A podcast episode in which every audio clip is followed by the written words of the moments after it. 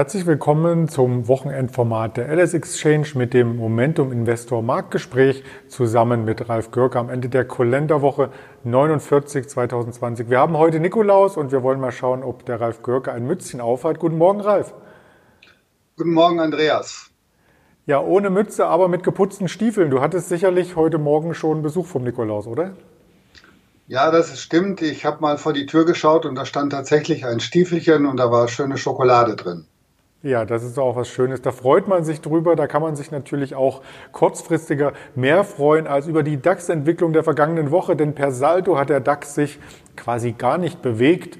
36 Punkte Unterschied gab es zwischen dem Freitagsschlusskurs und dem Freitagsschlusskurs von vor einer Woche. Viel besser sieht es an den amerikanischen Märkten aus. Doch wir möchten erstmal insgesamt auf den Aktienklimaindikator mit dir schauen, wie der sich entwickelt hat. Schauen wir uns dazu die erste Grafik an. Der Aktienklimaindikator hat sich weiter nach oben entwickelt. Kein Wunder, denn wir haben letzte Woche wieder im Durchschnitt der 50 internationalen Indizes ein Plus verzeichnen können von 1,15 Prozent im Durchschnitt. Und ähm, dabei war es so, dass 35 dieser 50 Indizes ein einen Gewinnzuwachs verzeichnen konnten und nur 15 dieser 50 Indizes haben leicht im Minus geschlossen, sodass das Momentum der internationalen Indizes weiter angestiegen ist. Und was sehen wir hier in der Grafik? Ich habe es hier, die aktuelle äh, Notierung habe ich hier mit dem Pfeil nochmal äh, verzeichnet und hervorgehoben, sodass man also erkennen kann, wir sind weiter im Momentum angestiegen das heißt also, die Jahresrent Jahresendrallye ist weiterhin in vollem Gange und es hat sich zur Vorwoche weiterhin verbessert. Wir sind weiterhin im Stadium einer allgemeinen internationalen Horse. International sieht das Ganze also sehr, sehr gut aus und da gehe ich von aus, dass die Verkäufer hier weit und breit nicht zu sehen sind, oder? Das ist richtig. Das sehen wir sehr schön in der zweiten Grafik in der wir die einzelnen Anlegergruppen mal miteinander vergleichen und ihr Trendverhalten, das heißt, wie sind sie positioniert.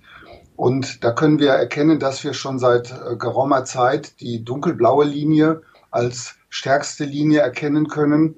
Das ist die Linie der Käufergruppe und die andere Linie, die, quasi der Gegenpart, die Verkäufer, das ist die dunkelrote Linie, spielen keine Rolle.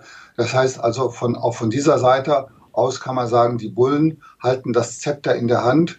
Und hier kann man einfach zu dieser Zeit, wenn man Gewinne im Depot hat, einfach seine Gewinne äh, laufen lassen und die Positionen einfach weiterhalten in diesem bullischen Umfeld.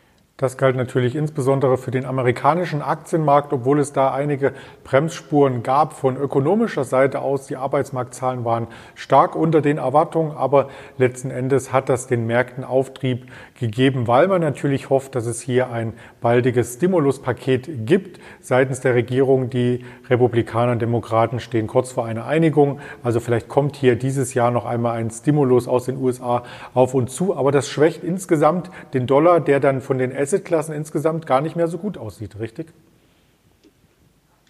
Ja, wenn wir uns rechts außen die Devisen anschauen, dann erkennen wir, dass der US-Dollar derzeit wirklich von den fünf großen Währungen, also US-Dollar, Euro, Yen, äh, britisches Pfund und Schweizer Franken, wirklich die äh, schwächste Währung darstellt. Das ist allerdings auch ein Phänomen, das schon seit Wochen anhält. Der Dollar ist schon seit Wochen äh, sehr, sehr schwach.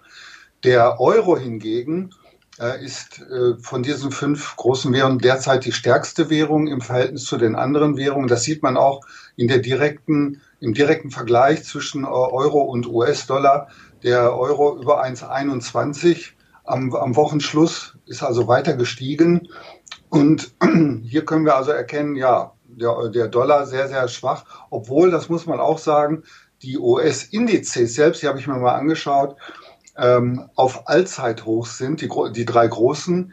Der Dow Jones hat äh, sogar jetzt über 30.000 Indexpunkte geschlossen per Freitag und auch Nasdaq und Standard Poor's 500 laufen sehr, sehr gut und befinden sich auf Allzeithochs. Insgesamt kann man sagen, wenn wir uns den Mittelwert anschauen, der jetzt per Freitag bei 2,74 Punkt, äh, äh, Punkten liegt, Wir haben uns leicht verbessert. Letzte Woche waren es 2,86. Das zeigt also auch, das bestätigt halt diesen Momentumzuwachs, dass wir uns auch im allgemeinen Notendurchschnitt weltweit bei den Aktien weiterhin verbessert haben. Und das sehen wir auch sehr gut, wenn wir uns mal diesen kleinsten Balken in dieser Grafik anschauen. Das ist halt der äh, Balken, der äh, als Überschrift trägt internationale Indizes. Wir sehen also hier eine Note von 1,8 und das zeigt eben, dass wir weltweit in einer wirklich äh, guten technischen Verfassung bei den Aktienmärkten sind. Und äh, insgesamt äh, bestätigt diese Grafik eben also die allgemein gute Verfassung an den weltweiten Börsen. Du hast gerade den Nasdaq angesprochen, der sich ja von den US-Indizes am besten entwickelt hat, von den Schulnoten her auch klar zu sehen. Wie sind denn da die Anlegergruppen entsprechend positioniert?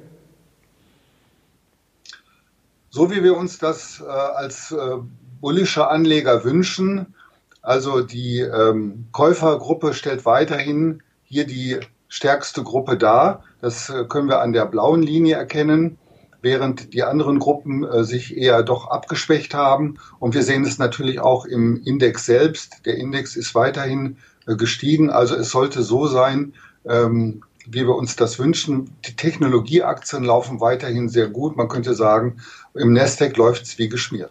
Und das gilt dann sicherlich auch im Vergleich äh, zu größeren Indizes wie den MSCI World, oder? Als Ratio betrachtet. Ja, dazu habe ich mal eine neue Grafik vorbereitet, in der ähm, ich, mich hat einfach mal interessiert, wie hat sich der Nasdaq in den letzten Monaten im Verhältnis zum weltweiten Durchschnitt gezeigt. Und ich habe im, ich habe hier eine zweigeteilte Grafik. Wir sehen einfach in der oberen Hälfte, im oberen Chartbild, das ist der Nasdaq Composite, so wie wir ihn kennen. Und das untere Chartbild zeigt ein Ratio oder Verhältnischart oder man könnte auch sagen einen relativen Chart, in dem ich einfach den Nasdaq verglichen habe mit dem MSCI World Index.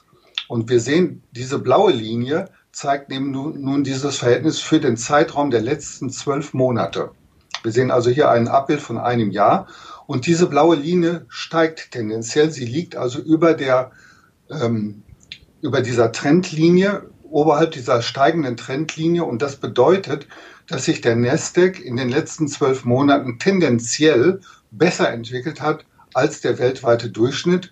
Und diese Entwicklung hält eben auch noch weiterhin an, denn dieser, dieser, dieser Ratio-Chart liegt weiterhin oberhalb seiner steigenden Trendlinie. Und solange das der Fall ist, läuft der Index und damit eben auch Technologieaktien besser als der weltweite Durchschnitt. Das soll diese Linie aus. Das ist eine sehr, sehr spannende Grafik. Kann man die auch auf den gesamten deutschen Aktienmarkt anwenden?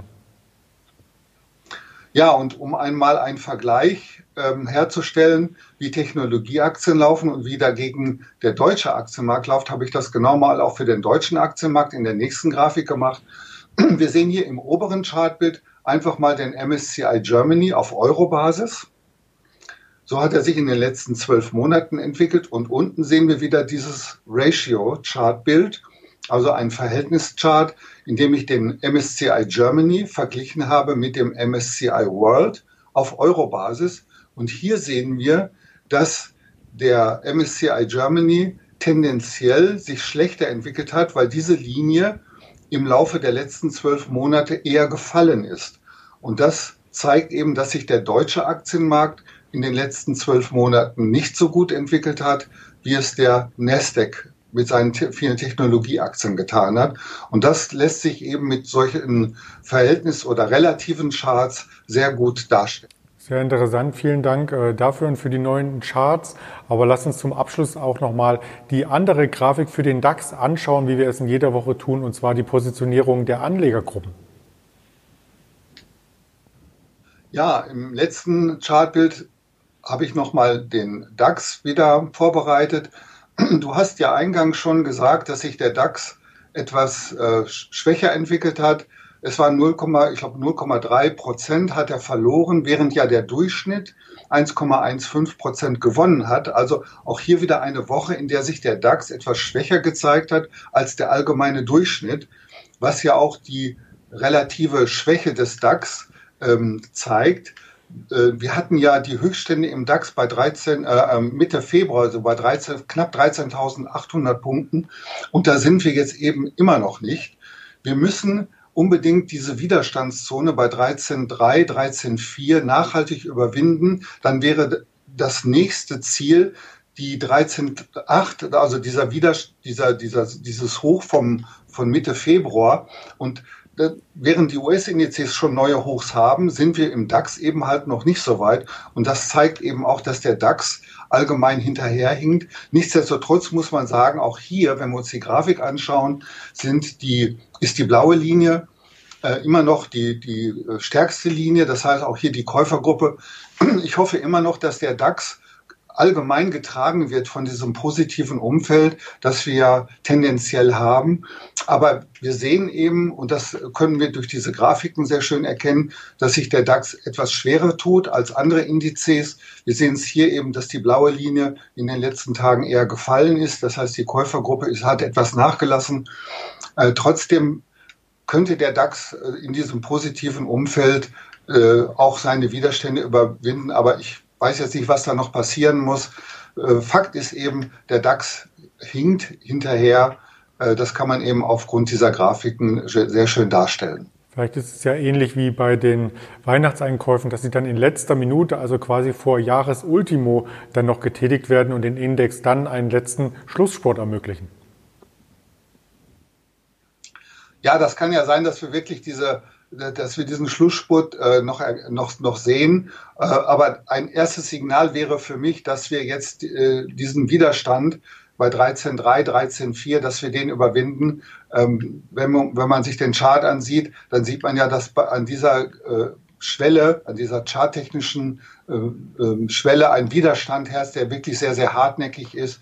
Und ähm, wer darauf äh, setzt, dass der DAX weiter steigt, der sollte diesen Bruch des, dieses Widerstandes, dieser Widerstandszone abwarten. Und genau das werden wir dann auch in der kommenden Woche wieder dokumentieren. Hier erst einmal ganz lieben Dank für die Expertise, Ralf Görke, und dir einen schönen zweiten Advent. Wünsche ich dir auch, Andreas. Bis nächste Woche.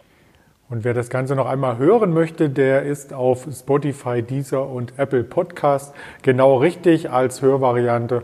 Und ansonsten freuen wir uns natürlich über Kommentare und Likes unter diesem YouTube-Video. Und wer hier noch einmal ein kostenfreies Probeabo erhalten möchte vom Momentum Investor, der kann es auch gerne dazu anschreiben. In diesem Sinne genießen Sie den zweiten Advent und bleiben Sie gesund. Ihr Andreas Bernstein von Traders Media GmbH zusammen mit dem Momentum Investor Ralf Görke und der LSX exchange.